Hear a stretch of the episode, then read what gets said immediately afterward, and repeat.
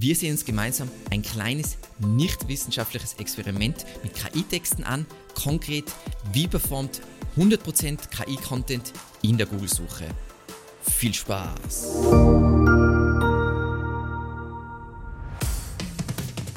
Wir starten mit einem kleinen Disclaimer.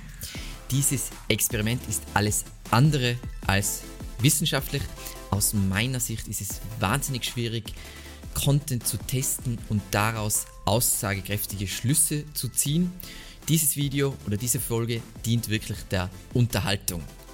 Wie du wahrscheinlich bereits aus den vorhergehenden Folgen weißt, ich halte nichts von KI-Texten, sind weder hilfreich noch nutzerorientiert und bieten aus meiner Sicht keinerlei Wettbewerbsvorteil, wenn alle die gleichen, auf die gleichen Sprachmodelle zugreifen. KI-Textgeneratoren sind aus meiner Sicht ein hilfreiches Werkzeug für Content Creators und Journalisten, aber nicht mehr.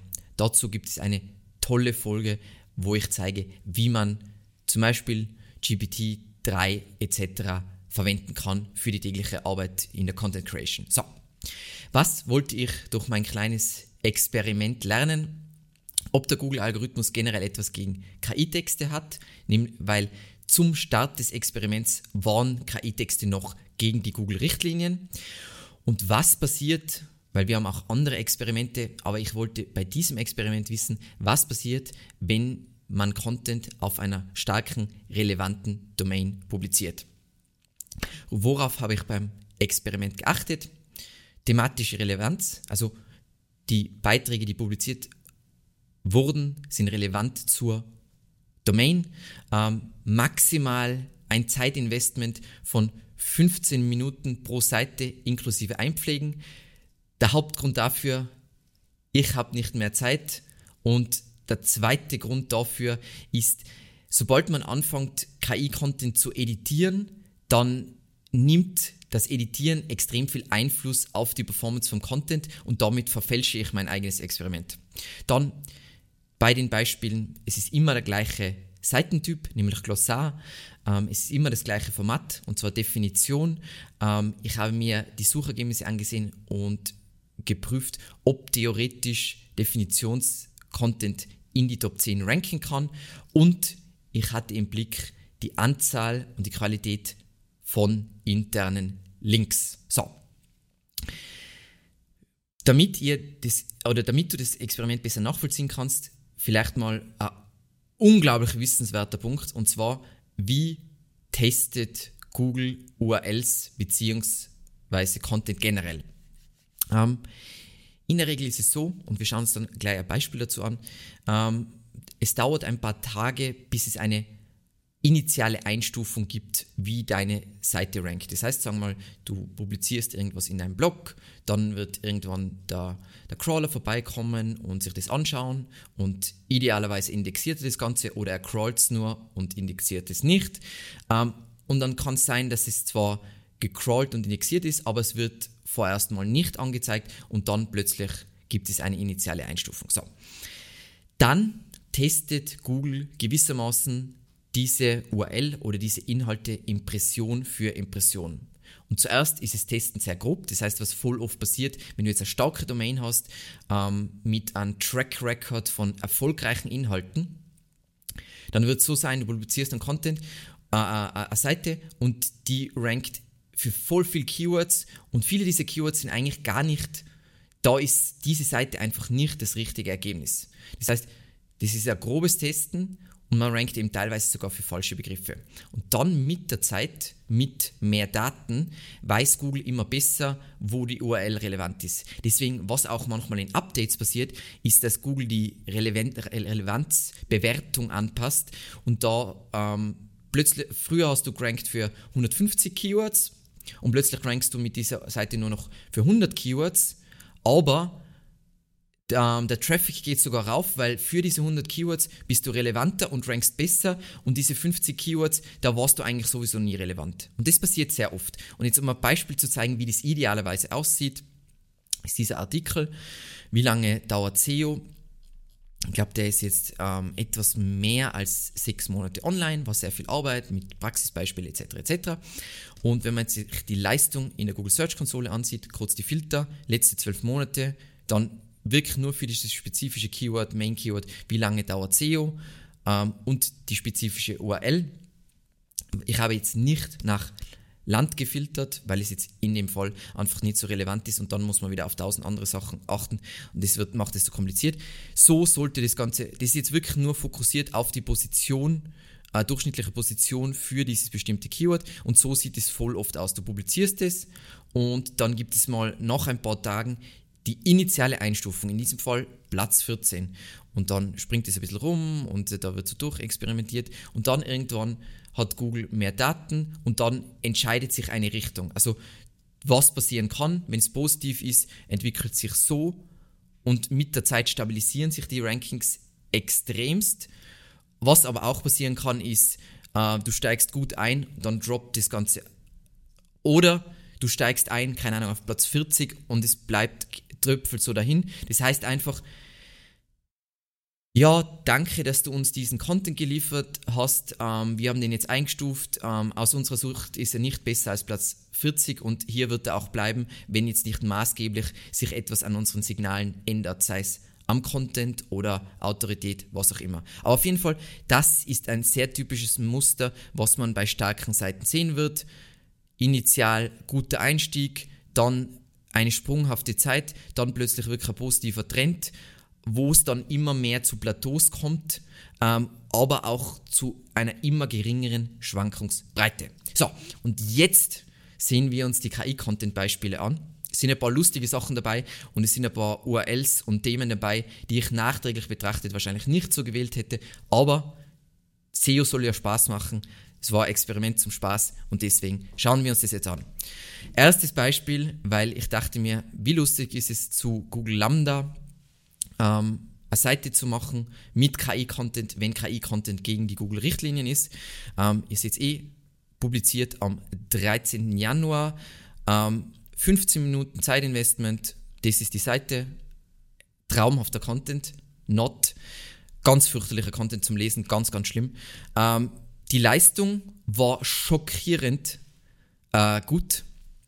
Nämlich, wir sind durchschnittlich eingestiegen bei Platz 15,8 und man sieht, ich habe dann gedacht so, okay, jetzt kommt der Untergang, aber nein, es hat sich dann eigentlich stabilisiert und wir sind sogar für das Main Keyword ist Lambda, das Secondary Keyword ist Google Lambda, sind wir sogar in Deutschland, glaube ich, auf Platz 4 für Google Lambda, was schockierend ist, weil es äh, katastrophal ist. Und ist die Keyword Difficulty nach dem Keyword Finder ist 42, das heißt relativ hoch und da rankt dieser Müll-Content.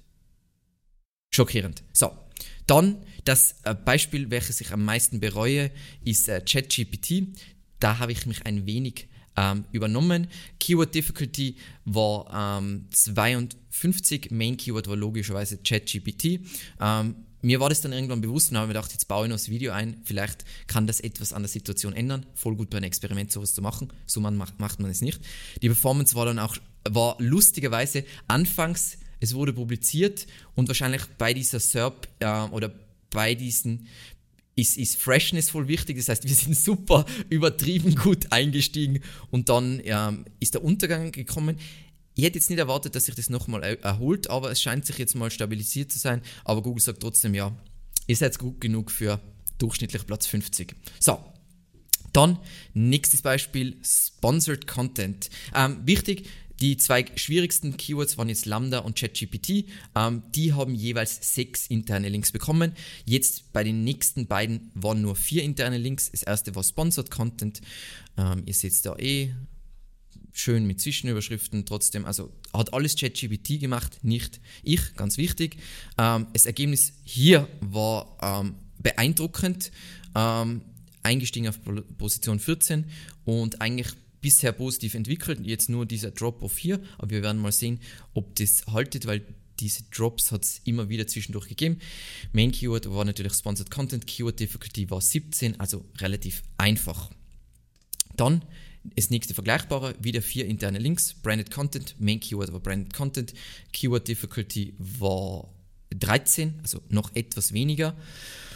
Die Performance war deutlich, ja, es, äh, schlechter als, als jetzt im Vergleich Sponsored Content.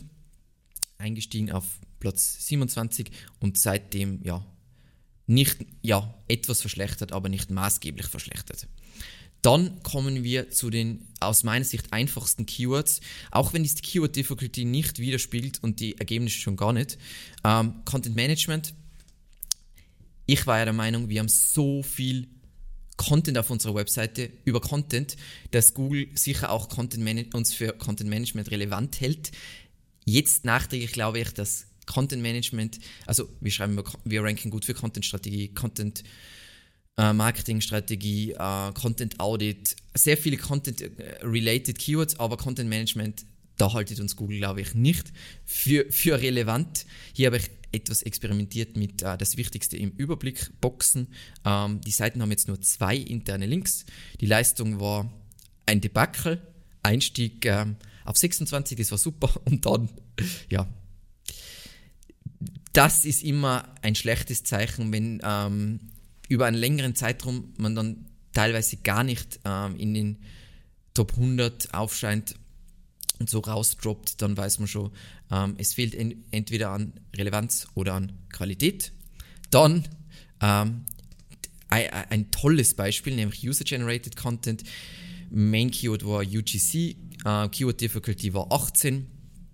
Ähm, ja.